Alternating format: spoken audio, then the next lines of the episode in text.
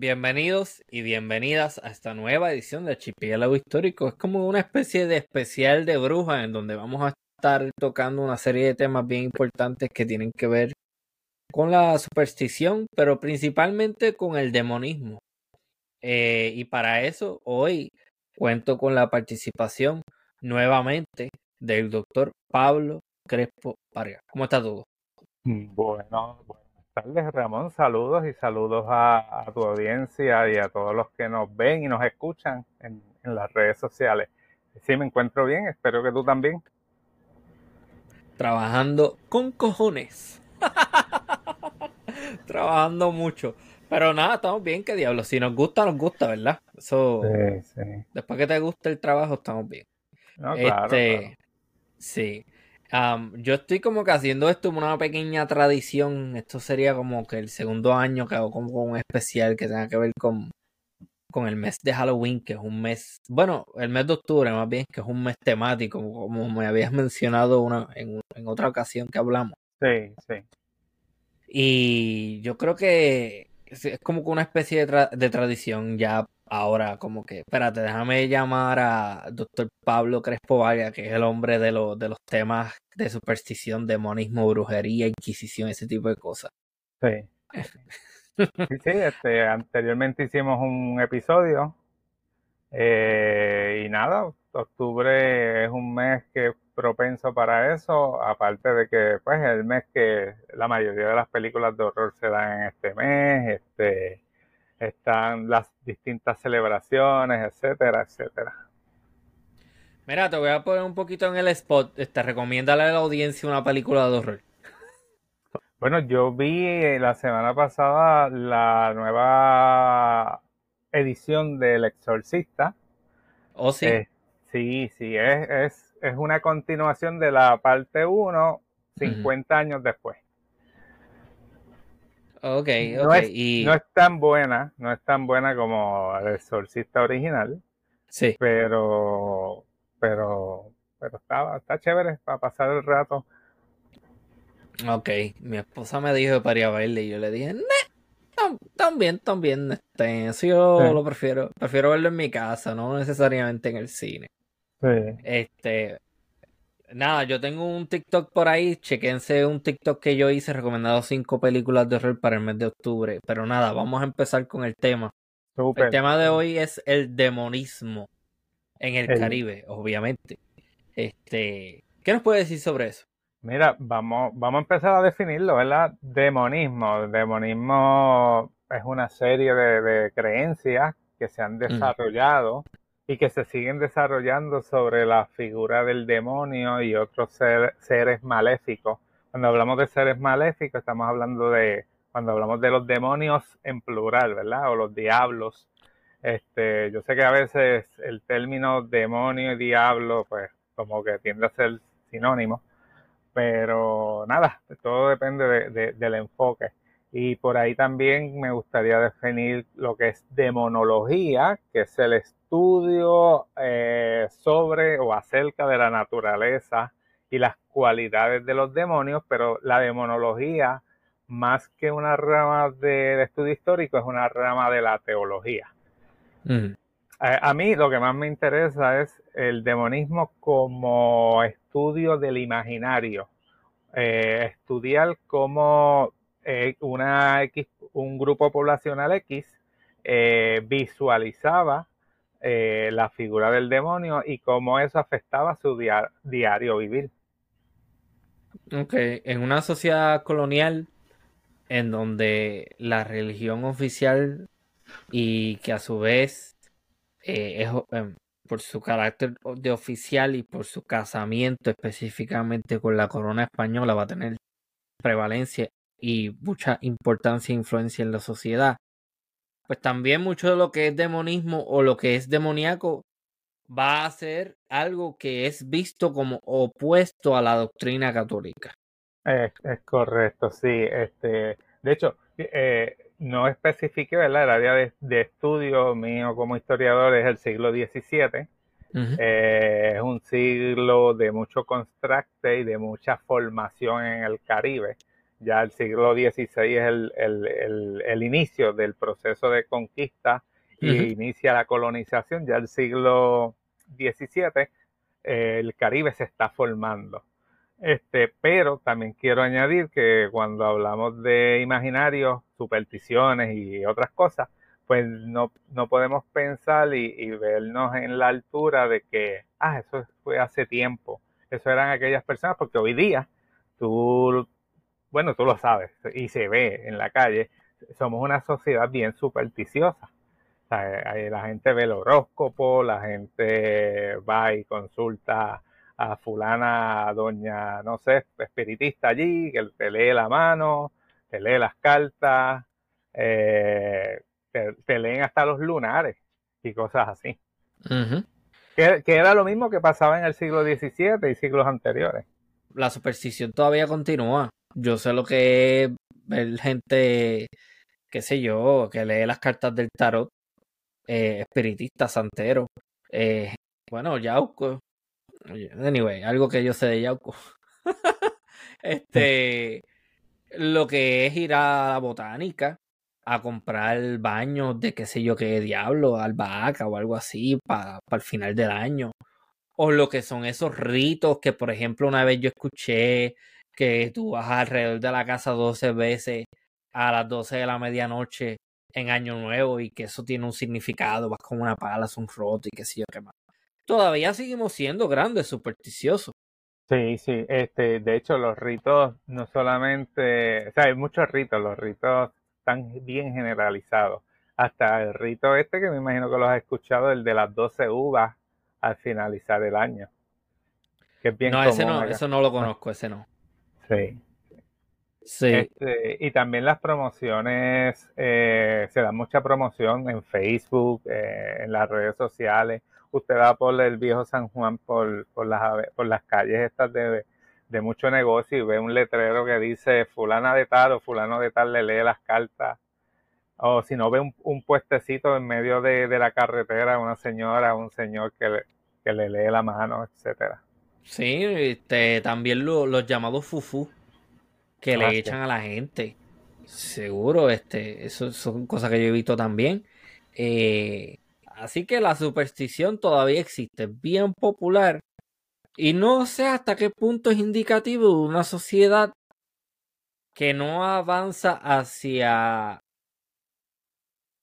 Vamos a decir que no abraza la lógica ni la razón, sino que más bien se aguanta en ideas que no tienen nada de razón o nada de lógica yo no sé hasta qué punto eso es dañino para la sociedad, porque también es un argumento en favor de ese tipo de costumbres, ¿no? Mira, y Ramón, eh, empezamos con las definiciones, también sería bueno definir superstición. Claro. Porque eh, superstición simplemente es cualquier creencia que no es la creencia que está oficializada. Por ejemplo, eh, en una sociedad cristiana, creer en, en otros dioses es supersticioso pero en una sociedad pagana donde se creen muchos dioses o, una, politeísta, creer en un solo dios es superstición. Mm. O sea que, hay que ver también, el, hay que ver el matiz y desde el punto que se mira. Para una persona no creyente, una persona atea o agnóstica, pues toda creencia va a ser superstición. Exacto. Más, para un ateo, para los agnósticos tienen un tipo de creencia también, ¿sabes? Solo que es más... Básicamente creen que hay un ser todopoderoso que existe, pero no saben ni lo pueden identificar ni describir. Sí, Simplemente creen que hay algo. Exacto, porque pensamos que no son, no tenemos la capacidad de entenderlo todavía. Hay algún ser o alguna divinidad todopoderosa allá arriba en algún lugar. Exactamente.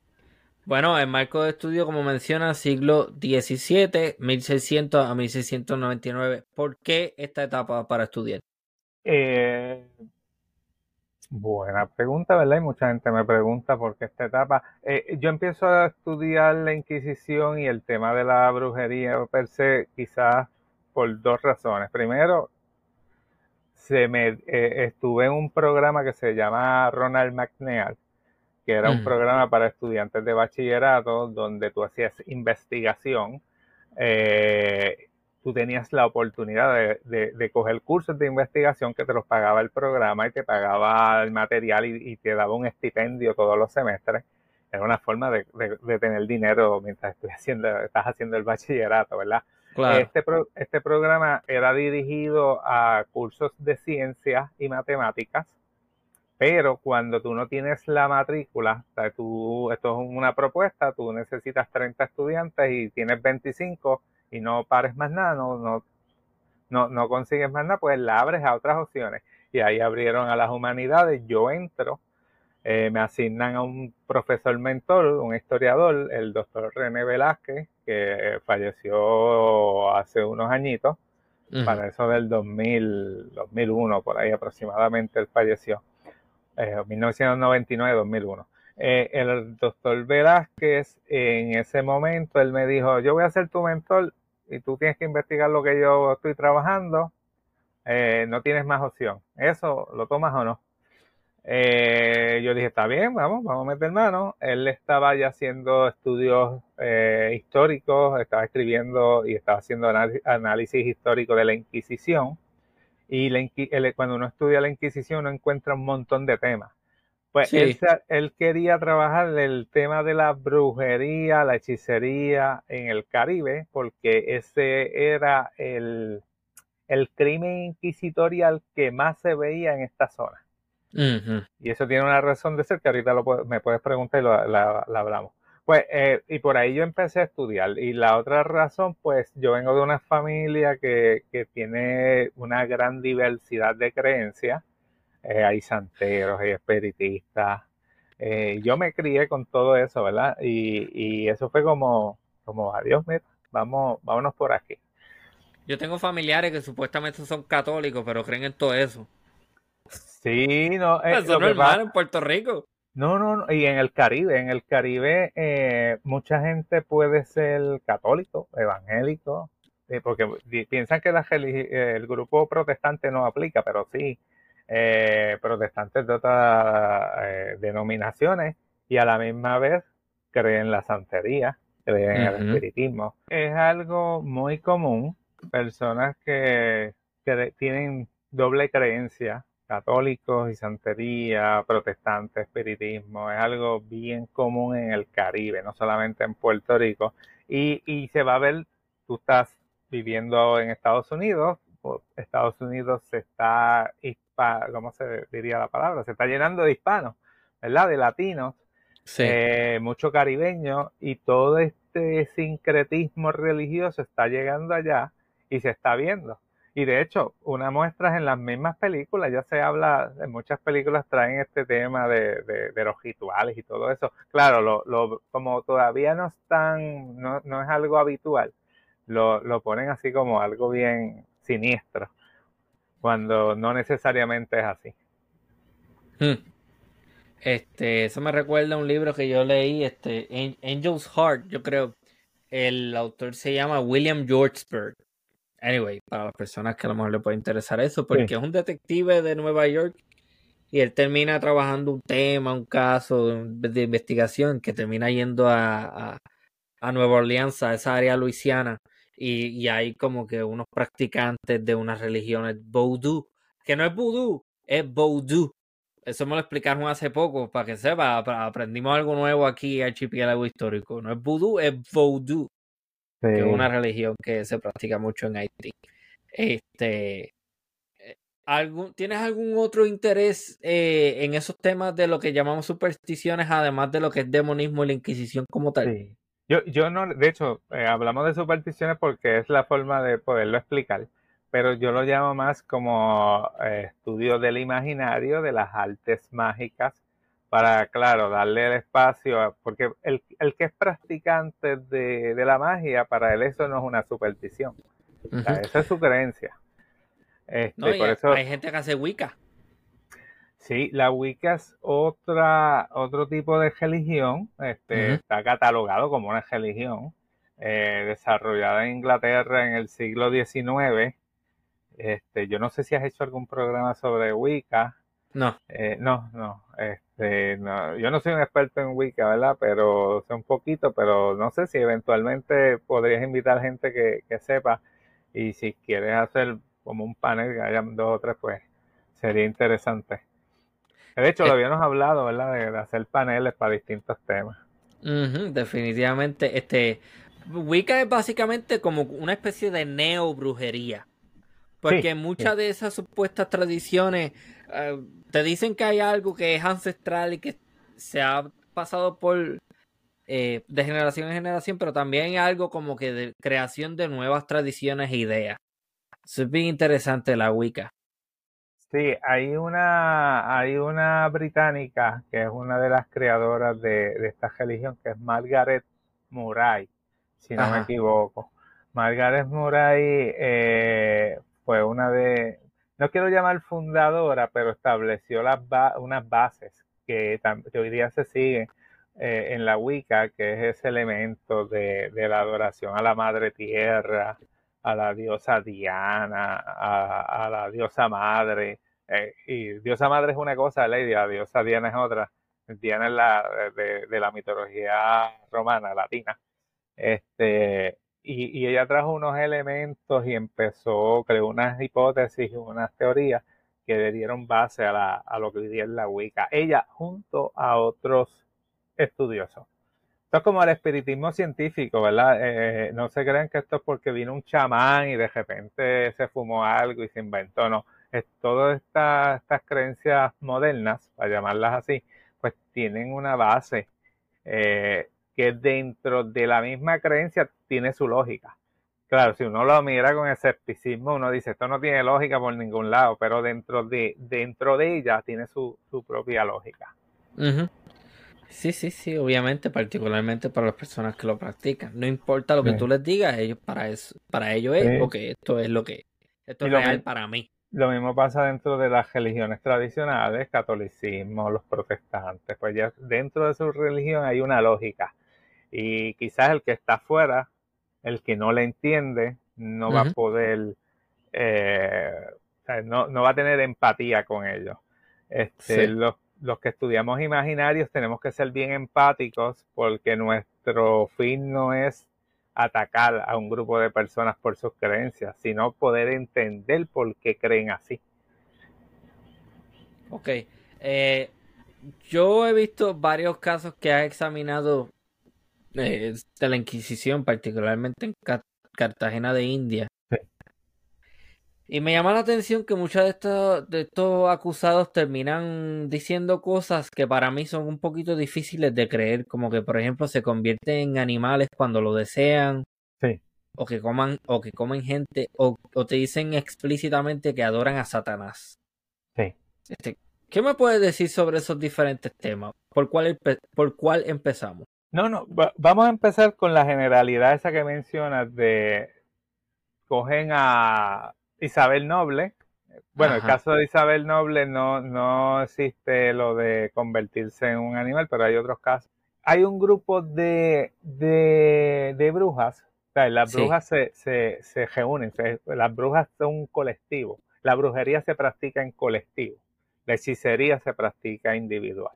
Pero en el caso de la brujería, eh, yo pude identificar unos colectivos, por ejemplo, en Panamá, en Cuba, en Nueva Granada eh, y entre otros lugares. En Panamá se da un caso bien, bien especial donde hay esta persona, este grupo de personas que ellos dicen que se convierten en distintos eh, animales. Uno se convierte en cocodrilo, que sí, en garza, que sí. Pero, ok, e, e, esta información, la, la pregunta que me podrían hacer, ¿de dónde tú sacas esta información? Ok, esta información yo la estoy sacando de un documento legal, de un documento judicial. La, Inquisición era un tribunal judicial y ellos llevaban récord de todos los procesos y llevaban récord de, las confesiones, del proceso como tal, etcétera. Y, y, hubo personas que dijeron, mira, yo me convierto en un jatón. Bueno, entonces, claro, lo anotan. Y a lo mejor, ah, pero eso no es suficiente. Pero ¿qué pasa cuando traen un testigo que dice, sí, yo lo vi que se convirtió en un ratón? ¿Qué, hacemos con eso? Lo apuntaron igual. Eso está allí la documentación. Y, no estoy diciendo que pase, que haya pasado. Eh, si dentro de la lógica eh, moderna lo vemos como algo imposible, ¿verdad? Porque esto no pasa, esto físicamente no, tú no te puedes convertir en algo, tú no te conviertes en un delfín ni nada de eso. eso, no está en, el raciocinio actual. Pero en el eh, antiguamente sí. Y hoy día también hay personas que sí, que creen que tú te puedes convertir en otras cosas. En lobos y cosas así. sí, sí, sí.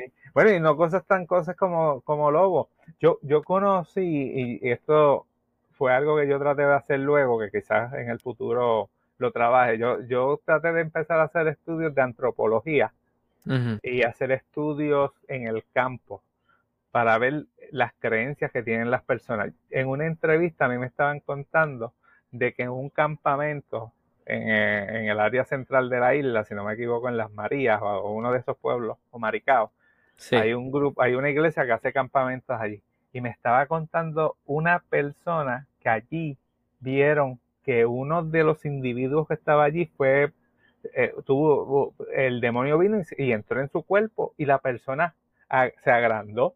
Una persona que medía quizás cinco pies, de repente ya estaba midiendo ocho pies. Y eso me lo estaba contando una persona que supuestamente me dice que lo vio y que hubo como 13 testigos allí.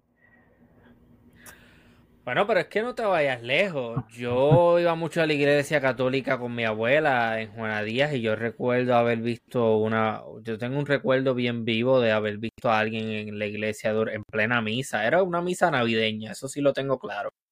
Había cuatro puertorriqueños y todo lo demás. Este, y había como que una persona que se estaba moviendo de una forma bien extraña. Y era una persona que vino caminando y todo lo más normal, pero como que la vi que durante durante la misa como que se empezó a retorcer y terminó por el piso y todo eso. Y yo no sé cómo explicarlo, honestamente, pero, pero, pero te puedo decir que, que entiendo o que entiendo a la persona que te, te hizo ese, esa anécdota, por así decirlo. Yo de pequeño visité, visité este un centro espiritista. Yo tenía una madrina que era espiritista, tenía un centro, era una casona, donde allí se metían sobre 60 personas en, los días de, culto. Y yo vi gente haciendo cosas bien extrañas allí. Eh, yo era un niño, yo mi recuerdo es bien vago de eso. Pero sí, este, eh, yo vi cosas bien extrañas. Mira, volviendo al caso de ahorita, María Cacheo, eh, estaba viendo ah. aquí una de mis notas. Ella dijo, cacheo, sí. Ella se transformaba en pato, en cabra, en caimán, en pavo o jatón, según su necesidad. Si ya tenía que meterse por un sitio pequeño, entrar a una casa, se convertía en jatón y luego se transformaba.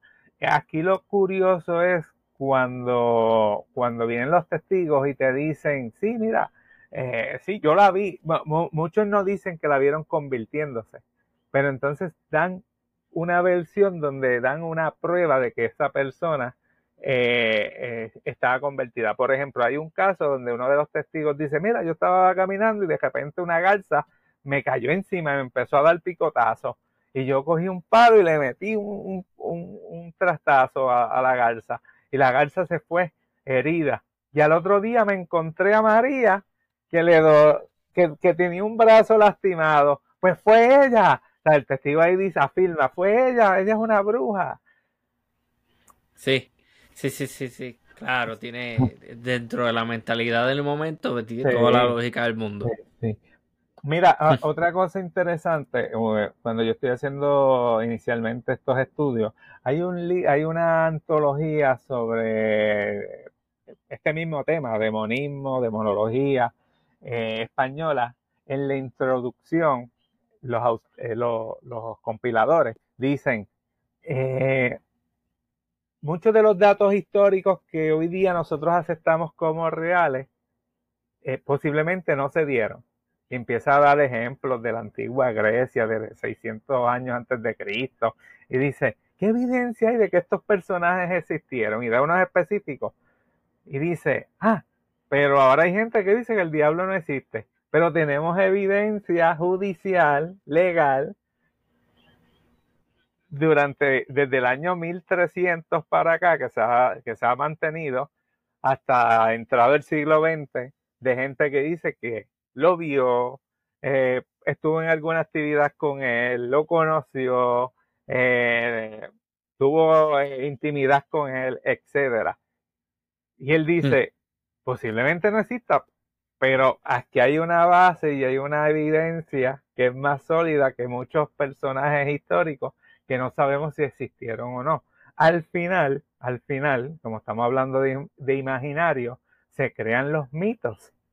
Y los mitos, aunque, y quiero aclarar, el mito no quiere decir que sea falso, pero el mito es que una concepción que nosotros creamos sobre un tema que posiblemente no es la correcta, pero como todo el mundo cree eso, todo el mundo afirma que esa es la versión correcta. Y por ahí hay un montón de mitos. y yo cuando daba clase a nivel universitario o en escuela superior, yo le decía a mis estudiantes, yo entiendo que el 60% de lo que nosotros estudiamos en la historia es mito. Y el otro 40% son hechos o datos que se pueden verificar. Interesante. Mira, mencionaste lo de las brujas que se convierten en, animales. Eso es una idea que aparece alrededor del mundo. Sí, sí. incluso es reproducida hoy en día en películas como las de Harry Potter, que uno ve la bruja esta McGonagall, que en la primera película se transforma en un gato y que sí o qué. Eh, bien interesante como esa idea está presente en muchísimas culturas alrededor del mundo. Sí, ahorita, ahora siguiendo esa línea y empatándolo con algo que mencionaste ahorita, sí. Eh, es que este, este, tipo de temas, al ser tan complejos, a veces uno se, se sale, ¿verdad? Claro. Este, y, dando esa explicación se fue, pero, pero nada, ahorita vuelve. sí. Perdona, perdona esa. Mira, pues, pues estábamos hablando de los diferentes casos de que estudiaste de la Inquisición, en, particularmente en Cartagena de India. Había otro caso de un esclavo, pero este es bien interesante porque supuestamente había canibalismo envuelto en esa secta sí, de la que formó parte. Antón Carabalí, eso es en Cuba, si no me equivoco. Eh, este caso me llega, o sea, me, me, me gusta mucho, me, siento mucha empatía por este caso porque él tenía un diablillo que se llamaba Pablillo, yo soy Pablo, ¿verdad? ahí, ahí, yo creo la empatía. Eh, Pablillo era un demonio eh, que se transformaba, pero no hacía una transformación completa. Pablillo, del ombligo hacia arriba era un humano y del ombligo hacia abajo era un gato. Y ves, claro, se transformaba completamente en gato cuando lo necesitaba y, y regresaba y, nunca se transformaba completamente en humano. Pues supuestamente, según el, el, juicio, eh, Antón, eh, contrario a lo que la gente piensa, ¿verdad? Los esclavos no estaban siempre encadenados, eh, trabajando. Habían unos esclavos que siempre estuvieron encadenados, pero habían otros esclavos que tenían más libertad de movilidad y podían irse al pueblo. Particularmente si estaban este, relacionado a trabajo doméstico. Correcto. O si eran los capataces, habían capataces que eran esclavos. Y el capataz tenía un poder más, más, más, ¿sabes? Tenía unos beneficios más altos que, o, unos privilegios que no tenía un esclavo normal, ¿verdad? Porque no son beneficios, al final no son beneficios.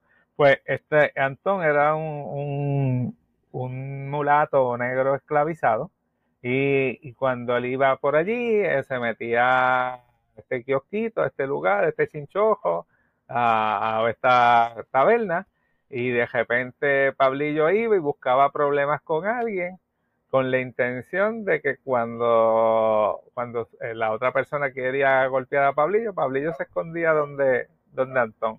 Y Antón venía, peleaba con esa persona, lo mataba y se llevaban el cuerpo para la cesta, para las ceremonias donde practicaban, dentro de las ceremonias se practicaba el canibalismo y se practicaban otras otras cosas. El canibalismo o antropofagia, que es el término, vamos a decir, más técnico, ¿no? Sí, sí, correcto, correcto. Sí, y se da muchos casos a, otra, a otras brujas en sus procesos hablan de que se llevaban niños de tres años, personas adultas, pero aquí vemos los diferentes tipos de, rituales que existían, ¿verdad? Y las explicaciones.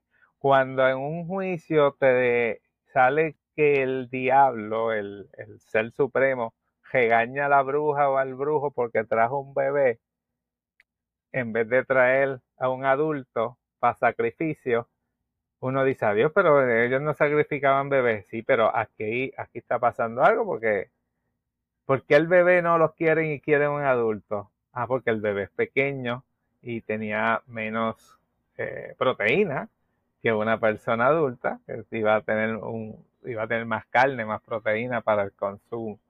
Y por ahí que se va lo, lo que acabamos de hablar.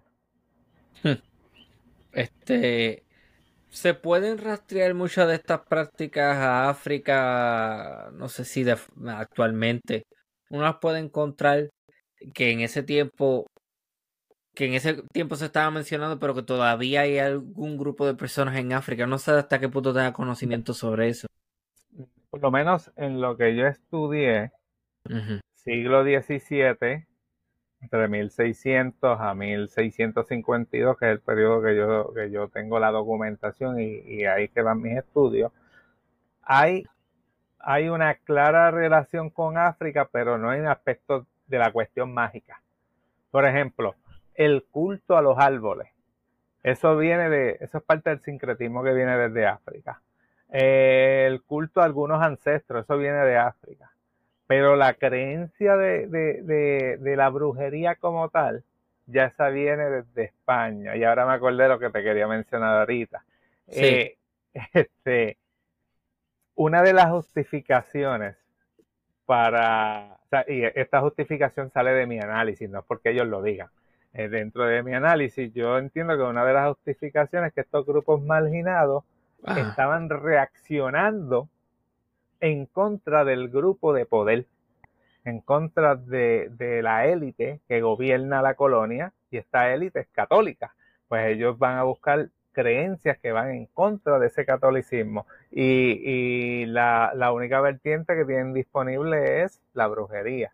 Por eso es que eh, ahorita estamos hablando de que si había una conexión con el mundo africano, en realidad sí hay una conexión, pero en cuanto al aspecto de la brujería como tal, no.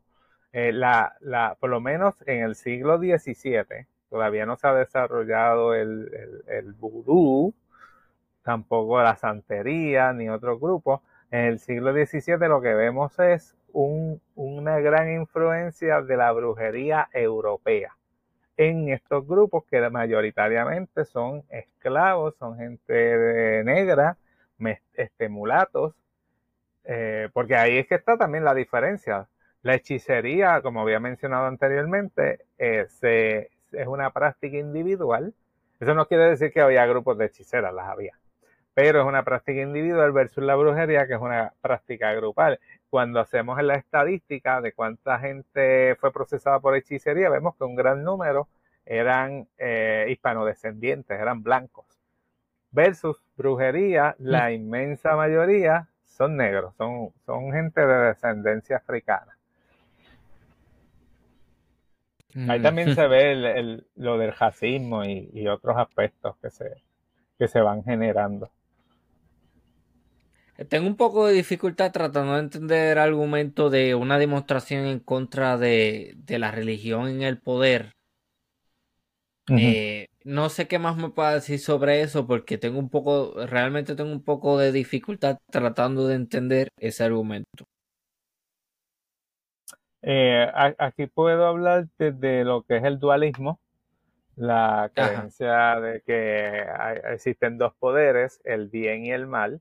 Dentro del cristianismo, el dualismo no puede existir, aunque la mayoría de los cristianos creen en el dualismo, pero, pero eso es contradictorio. Las creencias cristianas, el dualismo no, no puede ser porque está Dios sobre, por encima de todo. Tú no puedes tener a Dios y al diablo en una lucha para ver quién gana. Eso es dualismo. Pues este, eh, eh, dentro de estas creencias dualistas, donde existe un bien y existe un mal, donde existe eh, la iglesia y está la contraiglesia. la, iglesia, en este caso del mundo católico, pues tenía el culto católico, toda su, su, su eh, sus ritos, etcétera, mientras que los adoradores del demonio cogían esos ritos y los hacían al revés.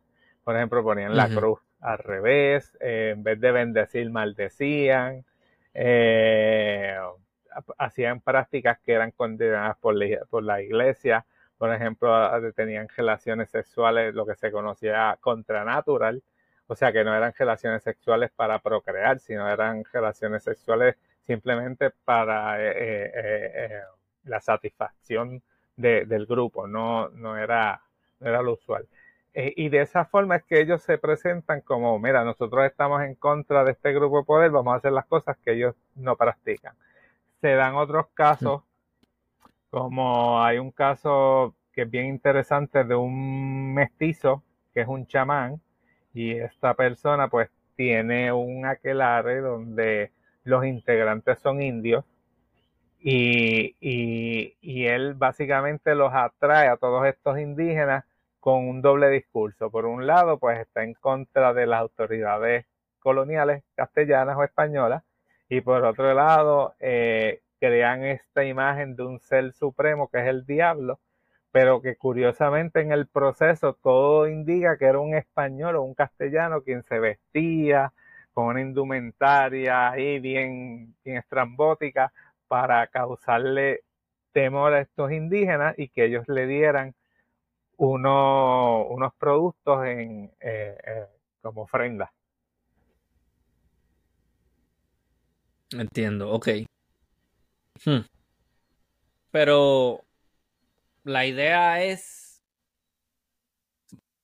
¿cuál es, ¿cuál es la motivación más allá de vamos a llevar a la contraria a esta gente? Ellos entendían que de alguna manera, que sé yo, si eran esclavos iban a obtener una libertad o qué sé yo, si eran indígenas, esta gente se iba a regresar a sus tierras. ¿Cuáles eran las motivaciones detrás de estos grupos? Porque esa es la, parte que como que no la comprendo mucho. Sí, lo que pasa es que la libertad aquí no es física. ellos al mm. otro día, después del rito, vuelven a, a sus labores como esclavos. La libertad es espiritual, donde no dejo que el amo, el amo me está dando catecismo para yo convertirme y, tener la creencia igual del amo. Pero no, voy a coger esa creencia y claro, aquí está el proceso de sincretismo. Cojo esas creencias mías que traigo de, desde África y las empato con las creencias que me están dando ahora. Y no es algo que se dé porque yo quiero que se dé. Es algo porque esta gente no, no tiene un, un mecanismo para poder conservar su, su cultura, sus creencias, no tienen un libro, no escriben, no han desarrollado la escritura, pues no, no pueden traerse un libro para acá con todas mis creencias donde todo el mundo pueda recordarlo. Aquí lo que se practica es la tradición oral. Tú mis padres me enseñan algo y yo lo cojo y se lo enseño a mis hijos. Eh, y, y voy a traer un ejemplo. Hay una dinámica que la, utilizaba mucho en el salón, donde yo le decía un secreto al primer estudiante de la fila de extremo derecha y ese se lo iba a ir pasando al otro en secreto hasta llegar al último estudiante de la extrema izquierda. Y el último decía que era el secreto, cuando el mensaje original decía una cosa y cuando llega allá, después de 30 pasas de secreto, dice otra cosa. Y lo mismo pasa con la historia oral. Ese, ese es el problema, eso es uno de los problemas que puede tener la historia oral, que va cambiando y va modificándose. Por eso es que no tenemos la, las creencias completamente intactas que trajeron estos africanos. Pero para ellos, en su mente, en su espíritu, era tener un momento de libertad. En Haití se mm. dio cuando se dio el, eh, el, no la misa, el rito este antes de la revolución en mil. Sí, eh, que fueron dos, fueron dos, pero creo que estaba haciendo referencia al de Bookman. Sí, ese fue una ceremonia de voodoo en el norte, en la provincia del norte de, de, Saint Domingue, para ese entonces. Sí. Este, a mí me interesa mucho eh, esas tradiciones eh, religiosas africanas, pero también tú conoces una familia que te he mencionado, este, te he hecho el acercamiento, me gustaría hablar con ellos, a ver qué, qué es lo que están haciendo y qué piensan. No creo que lo que sea necesario mencionarlo aquí públicamente, pero sabes, quizás quizás sabes lo que te estoy hablando. Hay unas hay unas tradiciones que, que todavía están en Puerto Rico por lo bajo. Y obviamente van a estar por lo bajo porque a pesar de que supuestamente no hay una eh, unión de iglesia y Estado y que hay una separación de, que para, para mí eso no existe porque si tú vas a la escuela en Puerto Rico tú probablemente viste gente de la, de la iglesia venir a hacer literalmente este ritos religiosos en las canchas bajo techo este, eso para mí es suficiente para decir que no hay separación de iglesia y Estado. Y cuando tú ves este, senadores y legisladores haciendo invocaciones en sus oficinas, ahí no hay una separación de iglesia y Estado. Anyway, eso no me voy a ir por la tangente, pero eh, hay muchas tradiciones que todavía siguen por lo bajito porque de forma indirecta el cristianismo, ah, no necesariamente el catolicismo, pero el cristianismo en general viene siendo lo oficial. Y todo lo que no es cristianismo, pues va a ocupar ese espacio por lo, por lo bajito, debajo del radar. Y esas tradiciones a mí me interesa recogerlas y aprender sobre ellas. Ok, ok. y, y es algo interesante y el problema es que el día que estas personas que lo practican eh, no estén aquí, y si sus hijos decidieron que eso no era lo que ellos querían hacer, pues ahí, ahí se quedan en el olvido. Y, es importante uno como historiador, pues tratar de documentar o crear una crónica o, algún formato. Esto, esto mismo, ahora mismo, eh, dentro de 100 años, ¿qué van a ver los historiadores? Van a ver eh, tu, tu, tu, podcast, van a ver el podcast de otros historiadores, van a ir a los blogs, van a ir a mi blog, van a ir a YouTube, van a ir a Vimeo y, y ahí van a encontrar cosas que quizás en aquel momento ya hayan desaparecido porque nadie, nadie las esté practicando. Exactamente. Eso es bien interesante. Yo me imagino que los historiadores del futuro van a estar metidos en Twitter 24/7. ¿Qué dijo fulano el 26 de noviembre del 2014? Dijo tal cosa. Ok, ajá. Yo, me imagino que va a haber como que mucho, mucho de eso en el futuro. Digo, no eh, eh, aquí hay otras cosas también. Este, por ejemplo, toda esta información. Donde se yo no, yo desconozco, ¿verdad? Ahora que lo mencionas y lo mencionamos, me, mm. trae esa curiosidad. Pero nada, eso nos salimos del tema si hablamos de, de dónde guardamos todo este, toda esta producción historiográfica en las redes. Mira, este, vamos a volver a lo, al asunto de los demonios. Eh, eh, vi uno que se llama Busiriaco. Vi uno que tenía un nombre que era Mahoma. Vi otro que tenía un nombre, o sea, Saladino o algo así. Que, que, que toman como que nombres de cosas que son contra, contra la Iglesia Católica.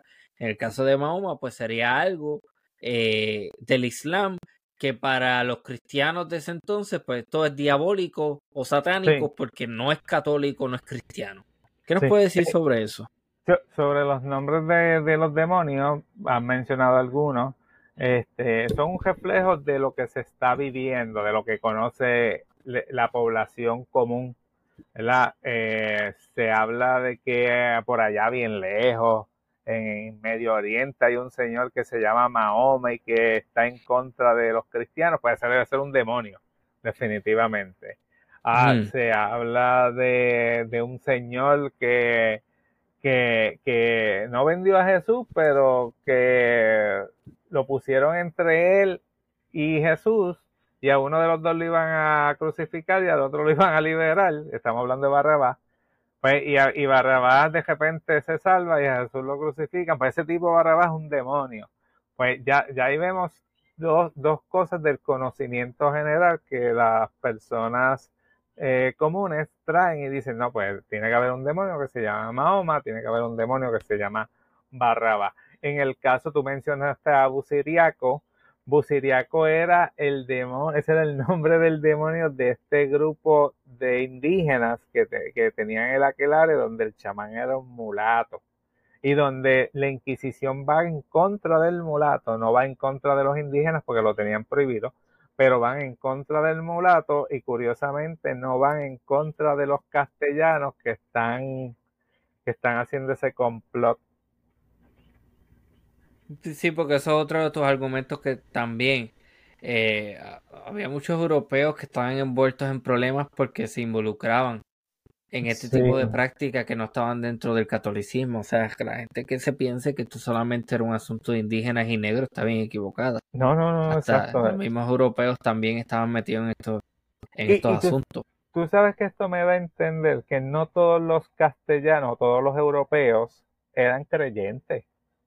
Eh, claro, eran creyentes de, de la boca para afuera, eran creyentes que iban a la iglesia, pero en realidad creían creían en la fe cristiana o simplemente era una, era una forma de, de dar una apariencia para tener otro tipo de vida. Y eso se da mucho, ¿verdad? Eso se da mucho, se da hoy día mucho.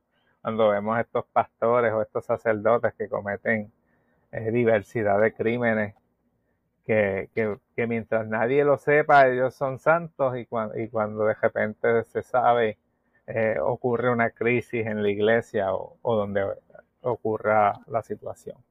Pues tenemos otros demonios. Ah, digo, si quieres decir otra cosa o, sigo con los demonios. No, más bien un comentario jocoso. Yo conozco a alguien que siempre me ha dicho, el, día en que yo me, me, o sea, tengo una bancarrota o algo, yo lo que hago es abrir una iglesia.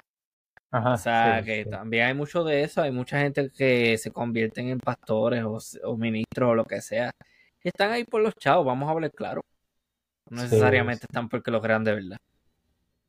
Eso es así. Pues mira, regresando a los nombres de los demonios, hay demonios, por ejemplo, había un demonio que se llamaba volador. ¿Qué caracteriza, qué, qué, perdón, qué, cuál era la característica más apropiada o que tenía este demonio? Era que volaba y por eso se le conoce como el demonio volador. Hay uno que se conocía como el demonio buenos días ¿Cuál era su característica principal? Que se aparecía todas las mañanas y te daba los buenos días. Este, sí, sí. Había otro que se llamaba Ven acá. ¿Cuál era su característica? Ese era el que te decía, ven, ven acá, papito, ven acá. Nos vamos para, nos vamos a ir a volar para, para, para el aquelarre que tenemos juntas. Este, tenemos otro que se llamó este gallo. Eh, Pues era la forma de, del animal en referencia.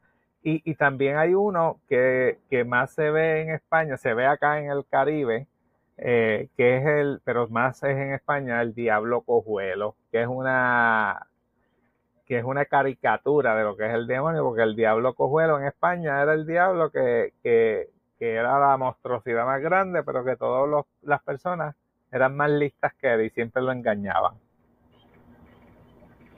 Pero ¿de dónde salen esta...? Es que quiero entender de dónde sale esto. Eh, ¿Cómo es que todo un grupo de personas puede estar convencidas de, la existencia de estos seres y sostener que han tenido algún tipo de interacción con ellos? Eso, eso es algo que me interesa entender a fondo. ¿De dónde sale?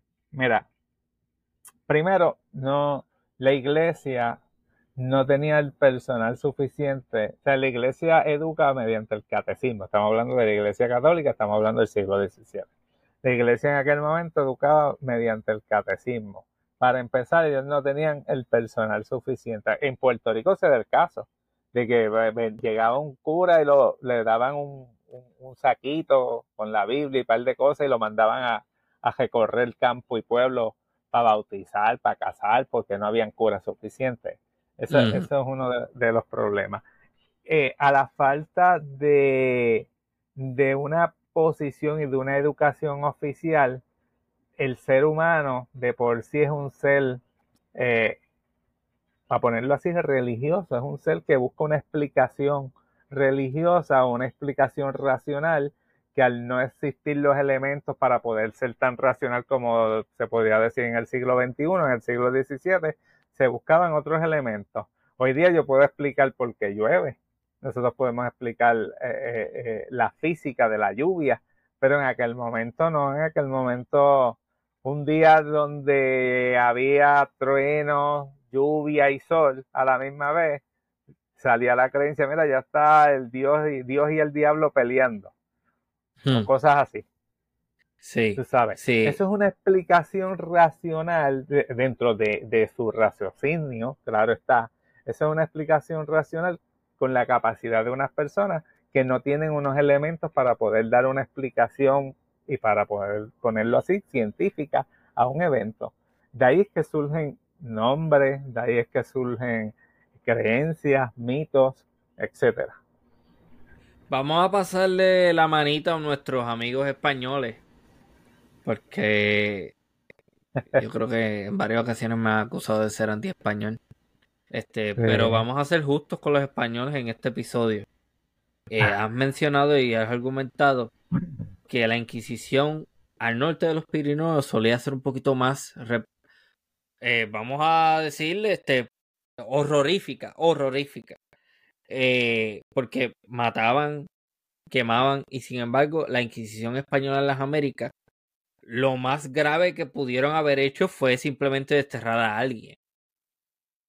Sí, en el caso de Cartagena, aproximadamente hubo 900 procesos, eh, sí, procesos, no personas procesadas, porque conozco casos que los procesaron hasta tres veces, pero hubo 900 procesos y de esos 900 procesos solamente hubo cinco ejecuciones. Este, para poder explicar lo que menciona, hay que entender que la Inquisición, y esto es otra, otro punto que yo presento, la Inquisición más que un brazo religioso, es un brazo político, en el caso de la Inquisición española, que, respondía a los intereses de la corona española. Por eso es que vemos que casos en contra de protestantes, en contra de judíos o, de, o en contra de personas que seguían el Islam son más severos que en contra de personas creyentes en la brujería o la hechicería, porque la brujería y la hechicería al final de cuentas no representaba un, un problema político. Mientras que ser protestante, ser calvinista, ser anglicano, sí representaba un problema político. Ser judío representaba un problema político. Ser musulmán representaba un problema político. En el caso de los musulmanes estaba la guerra con los turcos, que eran musulmanes, eh, por el poder de la Tierra Santa y, la cuenca del Mediterráneo. En el caso de los protestantes, calvinistas en Suiza, Francia, Inglaterra, los anglicanos en Inglaterra, eh, los luteranos en el Sacro Imperio Romano, eh, otros grupos de calvinistas en Francia. Eran una, eh, era un asunto más... Los hugonotes. Los hugonotes, sí, correcto. Estos eran grupos que representaban un problema político para la corona española. Y, y, también hay que recordar que bajo Carlos V y luego Felipe II el imperio español estuvo en su máxima expresión porque Carlos V, Carlos, de hecho, Carlos V es el nombre por ser el emperador del imperio sacro romano. En, en, el caso de la corona en Castilla era Carlos I. Pero Carlos V tuvo un poder inmenso y por ahí es que empieza Lutero con, con sus 95 tesis y, y, todo el problema que de, de la guerra religiosas que, que, van no a culminar, pero que van a tener su momento más elevado en la guerra de los 30 años, que si no me equivoco es de 1618 1648. Y curiosamente es el periodo donde más carnicería, más eh, quema de brujas hubo en toda Europa, especialmente en Alemania y Francia. Y luego de esos dos lugares, en Inglaterra, en Suiza, en Polonia, eh, se estiman que se quemaron unas 50.000 personas por, por hechicería y brujería entre 1450 a 1750. Y en España se estiman que se quemaron unas 300 y la Inquisición solamente quemó 35. Y también hay todo un asunto de que la Inquisición española originalmente provenía de Aragón, ¿verdad? Hay una, en Aragón se creó una Inquisición, que es la Inquisición de Aragón, este, que eventualmente la reina Isabel y su esposo Fernando, Fernando este, la prohibieron para dar paso a la, al, al Santo Oficio, que era el nombre oficial de la Inquisición, al Santo Oficio que, se, que creó Isabel bajo la sombra de Fernando y que se iba a ocupar tanto de la corona de Castilla como de la de Aragón y eventualmente de todos los otros reinos que le pertenecían a, a, a ambos reyes. Interesante también eso. Sí, Este, ¿cómo- sí. eh, ¿Cuáles son las conclusiones de tu investigación sobre el demonismo en el Caribe? Bueno, eh, eh, estudiar el demonismo me lleva a, o nos lleva a poder entender con mayor claridad eh, la diversidad de grupos étnicos que pasaron a vivir al Caribe, ¿verdad? Eh, El Caribe, eh, la zona antillana, era básicamente la zona de entrada de, de- de los diversos grupos que, que- que llegaron, ¿verdad? Eh, inicialmente de Europa, luego eh, una gran cantidad de africanos.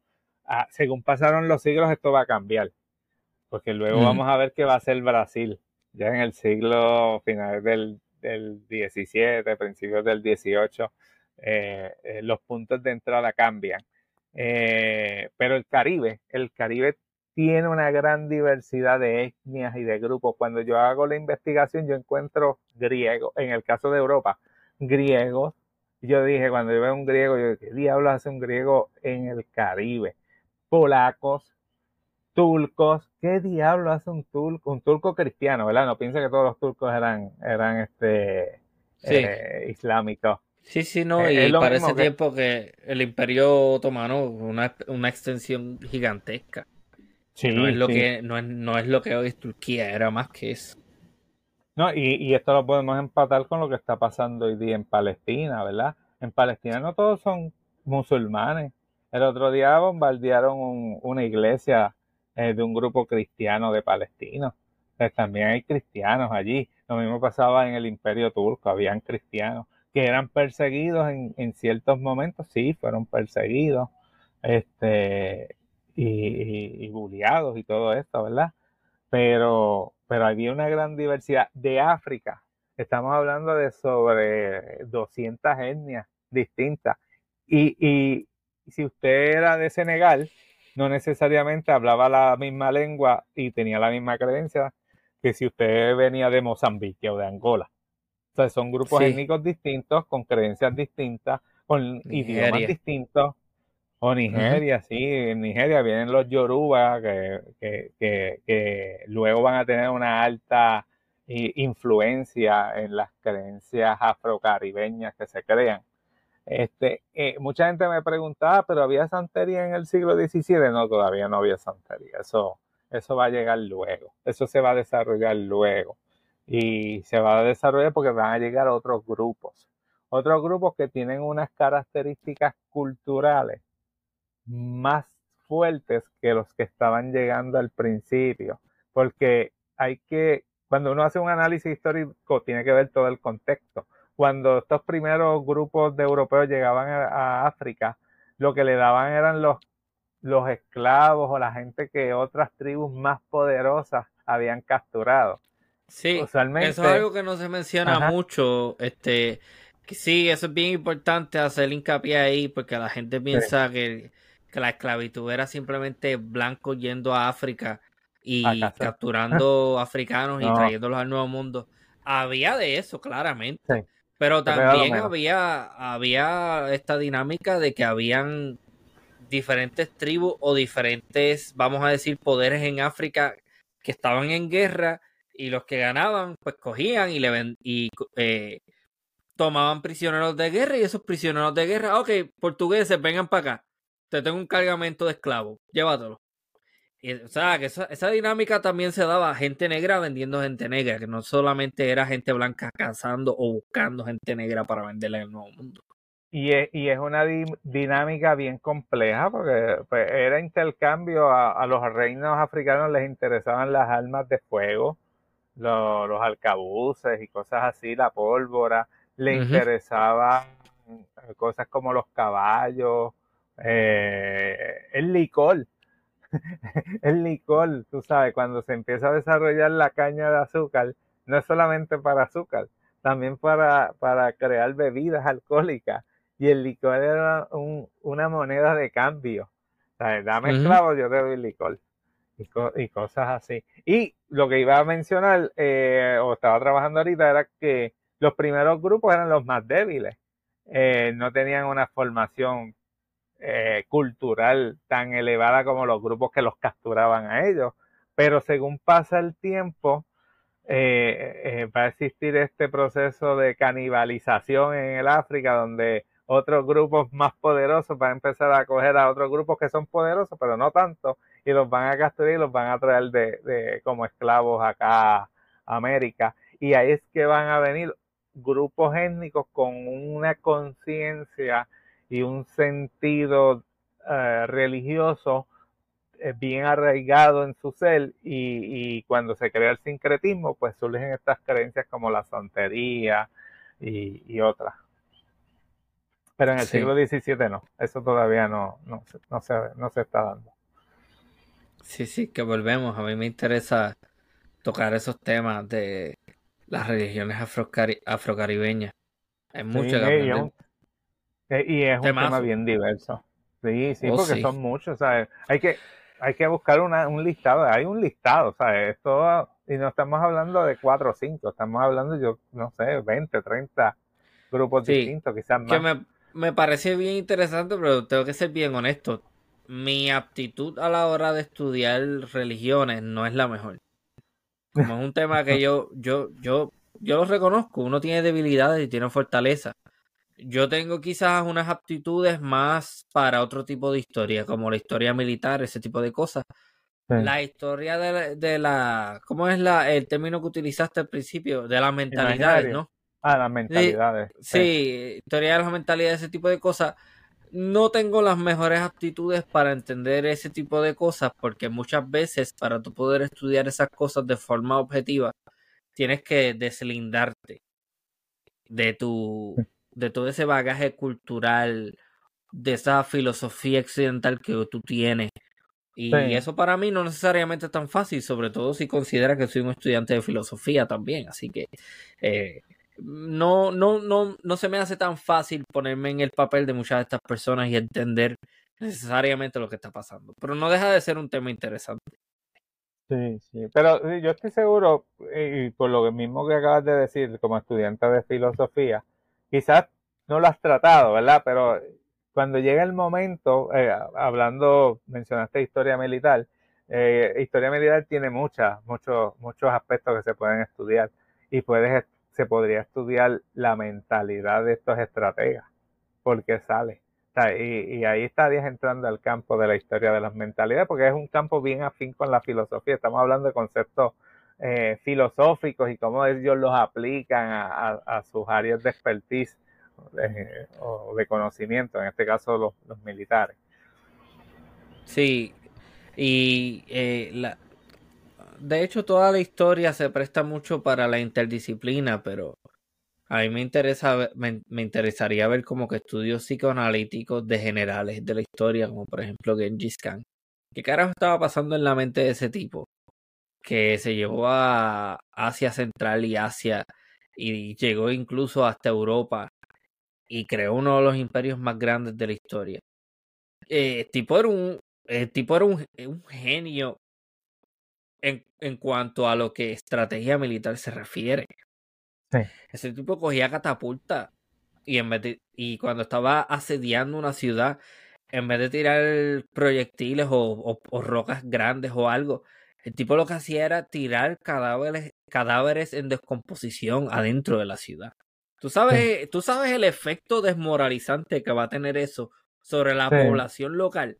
O sea, ese tipo era una bestia cuando se trataba de... de... Ese, ese, ese, es el tipo de cosa que a mí me interesa, por más morboso que se escuche. ¿Qué diablo? Todos tenemos nuestros intereses. Anyway, este... Bueno, eh, conclusiones sobre el tema del demonismo. Eh, conclusiones como tal, el, el, demonismo, como estaba mencionando, es la, la, aquí la importancia es poder tener la base y poder entender en una sociedad, cuando estudiamos la historia traemos el pasado para poderlo ver cómo nos afecta hoy día. En una sociedad tan dividida entre creencias, ¿por qué se daban estas cosas? Eh, no, no era en sí saber los nombres de los demonios, era poder decir que con esta diversidad de nombres, esto surge porque hubo una diversidad de grupos étnicos que se entremezclaron y crearon este tipo de creencias. Este, no es simplemente decir quemaron a cinco personas aquí en, el Caribe. De hecho, brujas así como tal se quemaron a tres. Que, y, y, no fue la Inquisición como tal, y ocurrió aquí en Puerto Rico. En México también quemaron brujas. Y en otros sitios también quemaron brujas, pero así de dentro de lo que yo estudié, tres, tres. Este, y no es, no es simplemente decir que se quemaron tres, sino por qué se quemaron. Y ahí viene ese elemento. Existe una, existió y existe una gran diversidad en el Caribe que cuando uno se pone a analizar, uno todavía, uno dice, pero ¿cómo es posible que la gente todavía sea racista, eh, discriminen contra grupos marginados? ¿Sabes? Hágase una prueba de ADN hágase la prueba para que vea qué por ciento tiene de africano, qué por ciento tiene de indígena. Yo tengo un 17 de indígena, tengo un 11 de africano. Eh, quizá usted me ve y dice, ah, es blanquito. Está bien, eso es lo que aparento, ¿verdad? Pero no necesariamente. Ok, y, y volvemos. Al estudiar eh, eh, la demonología, al estudiar las creencias de estos grupos, lo que quiero es traer y, traer conciencia de que existían una gran diversidad de creencias que llegaron al Caribe. Hubo un sincretismo, ese sincretismo fue evolucionando y hoy día el Caribe es el producto de todo eso. Un Caribe bien diverso, con una gran diversidad de música, salsa, merengue, reggaetón, reggae de Jamaica, con una gran diversidad de, creencias, especialmente ahorita mencionaste las creencias eh, de, de, origen de afrodescendiente, este, una gran diversidad de tonalidades. El Caribe es lo que llaman en Estados Unidos un melting pot, un lugar donde se mezcla, se mezcla todo. Y, y ese era, eh, por ahí yo iba, por ahí yo mm. iba y esa era la forma de demostrarlo. Interesante. Eh, hay un libro sobre este tema para las personas que quieren indagar y llegar más a fondo. Este, háblanos de ese libro y dónde conseguirlo. El demonismo en el Caribe hispano, primera mitad del siglo XVII, es eh, una edición de mi disertación, de mi tesis doctoral. Anterior a ese había publicado La Inquisición Española y las supersticiones en el Caribe hispano, que es de 1610 a 1632, donde empiezo a hablar sobre brujería y hechicería, y en este segundo libro pues ya me voy más a fondo sobre la mentalidad y las creencias sobre el demonio eh, eh, en, la zona del Caribe, específicamente en el siglo XVII. Ambos libros se pueden conseguir por Amazon. Hay un tercer libro que es el de Inquisición e Imaginario, Ahí hay dos ensayos míos. Eh, uno habla sobre el, demonismo y, el otro, si no me equivoco, de hecho, originalmente íbamos a hablar de eso, ¿verdad? Sí. Sí, sí, originalmente, pero terminamos trabajando el tema del demonismo, aunque sea de forma general, por eso es que hablo del libro, porque de nuevo, y yo este, he hecho este comentario en varias ocasiones, los episodios de Archipiélago Histórico no están y, no son ideados para reemplazar libros ni, ni nada por el estilo. Aquí lo que te vamos a dar es como que muchísimas veces pues se profundiza mucho, por ejemplo el episodio de 6 horas y pico que yo tengo sobre las intervenciones africanas, que diga cubanas en África en la década de los 60 y 70. Pues ya ahí hay una profundidad pero con todo y eso hay unos libros que si a ti te interesa aprender más aún sobre el tema, pues tienes los libros. Que de hecho por ahí viene otro, otro episodio de tres horas con el profesor Pablo Hernández González, que ese, ese otro, hecho tres horas y pico. Ese episodio también tiene que ver con los cubanos en África. Pendientes para ese. Eh, Pablo Hernández, un excelente profesor. Este, él estuvo en mi comité de tesis, tanto de maestría como de doctoral. Y sí, es especialista en estos temas de, de, Cuba, la Unión Soviética, hoy día Rusia, y los trabaja muy bien con, con, mucha profundidad. Y lo que tú mencionas, estos episodios son una muestra, ¿verdad? Esto es una clase, eh, eh, el equivalente a una clase sobre un tema, y, y son bien positivos porque eh, sirven a los profesores, a los maestros, los pueden utilizar de referencia. Eh, los pueden asignar, como ha pasado con los artículos en mi blog, que ahí tengo compañeros que los asignan. Y, y, nada, no, es algo, algo complejo, simplemente la persona que necesita sacar el tiempo y, sentarse a ver. Y de hecho, sí. Te, felicito por todo este esfuerzo, ¿verdad? Porque eh, esto, esto es parte de los cambios al paradigma de la historiografía eh, universal que se están dando y que el Caribe, nosotros los puertorriqueños no podemos dejar, eh, eh, quedarnos rezagados. Y eh, este programa y otros programas pues son ejemplos de, de, la calidad y de las cosas que estamos haciendo para, para aportar a la historiografía puertorriqueña, caribeña y universal. No, muchísimas gracias por eso. Mucho trabajo realmente. Mucho trabajo. La gente solamente ve el video, pero usted no ve la lectura, usted no ve los mensajes de texto, usted no ve las llamadas, no ve los correos electrónicos. Las coordinaciones que te, toman un montón de tiempo. Y eso, eso no lo ven, lo que ven es el video. Y yo creo que algo de lo que yo me de lo que yo me enorgullezco mucho con este programa, no hay sensacionalismo yo no te voy a dar discursos unilaterales, ni te voy a dar la historia de los buenos versus los malos, o historia de los correctos versus los que están incorrectos. Porque eso no es historia. Si usted quiere eso, pues vaya, vaya y váyase a los influencers y consuma desinformación y váyase con la idea errónea de que aprendió algo. Porque de esos charlatanes por ahí hay muchos y a mí me frustran pero al final del día yo simplemente puedo hacer lo que yo puedo hacer, que es seguir produciendo un espacio como esto, ser serio, ser objetivo, traer gente que sabe lo que está hablando y pichar por más que me encojonen los otros anormales que son unos chapuceros que pues tú sabes lo que estoy hablando. Anyway. bueno, este ¿alguna otra cosa que promocionar, doctor Pablo Crespo Vargas? Bueno, eh, yo sigo en mi espacio en el Instituto de Cultura Puertorriqueña con el programa Coloqueo, que no es en sí un programa dirigido a temas históricos, trabajamos temas históricos, pero es un, programa más dirigido a la cultura en general, con presentaciones de libros, este, conferencias, paneles diversos, eh, donde se tocan diversos temas de, culturales. También el, blog que tengo, la página web de Aquelar Historia y Ficción, que es un, espacio que donde se publican artículos y, hay diversidad de temas, también eh, historia, también literatura, etcétera.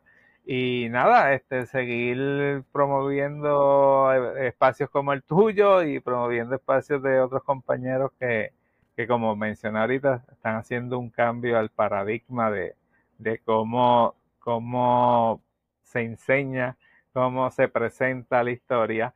Y, de hecho me invitaron para el Congreso de la Asociación Puertorriqueña de Historiadores y, voy a hablar precisamente sobre las redes sociales y la historiografía y cómo espacios como este están, están haciendo eh, los cambios necesarios para mantenernos actualizados.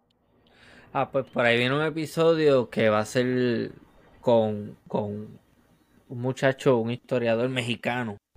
Creo que ese, ese episodio te va a parecer bastante útil porque él utiliza herramientas como el, los memes y ese tipo de ah, cosas para enseñar, no necesariamente para enseñar, pero sino para introducir temas históricos más complejos a una audiencia que de otra manera quizás no llegaría a esos a, ese tipo de temas. Que eso, eso también tiene su utilidad. Y, responde a eso. Y, él hace un llamado a que nosotros los historiadores tenemos que empezar a invadir espacios. invadir espacios que son eh, popularmente o lo que sea dominados por influencers o por, gente, o por gente que no son profesionales, que no tienen formación académica ni ningún tipo de formación, porque autodidactas sabemos que hay unos cuantos, son pocos, pero los hay. Este, y por gente cuyo, cuya motivación principal es el lucro. Y esa gente hay que tener mucho cuidado con eso porque la persona que va a estar motivada por el lucro no necesariamente va a tener una ningún tipo de compromiso con hacer las cosas bien. Mm. Y nada, eh, hay mucho, definitivamente mucho trabajo que hacer ahí. Este, yo voy a seguir trabajando en lo que es la historia pública, que vamos a ver si el año que viene tengo unos paneles y unas cosas que hacer sobre eso. Pero nada, muchísimas gracias, doctor Pablo Crespo Vargas, por haber participado de esta edición del Archipiélago Histórico. Gracias a ti. Bueno, pues nuevamente gracias y esto ha sido una nueva edición de Archipiélago Histórico. Hasta la próxima.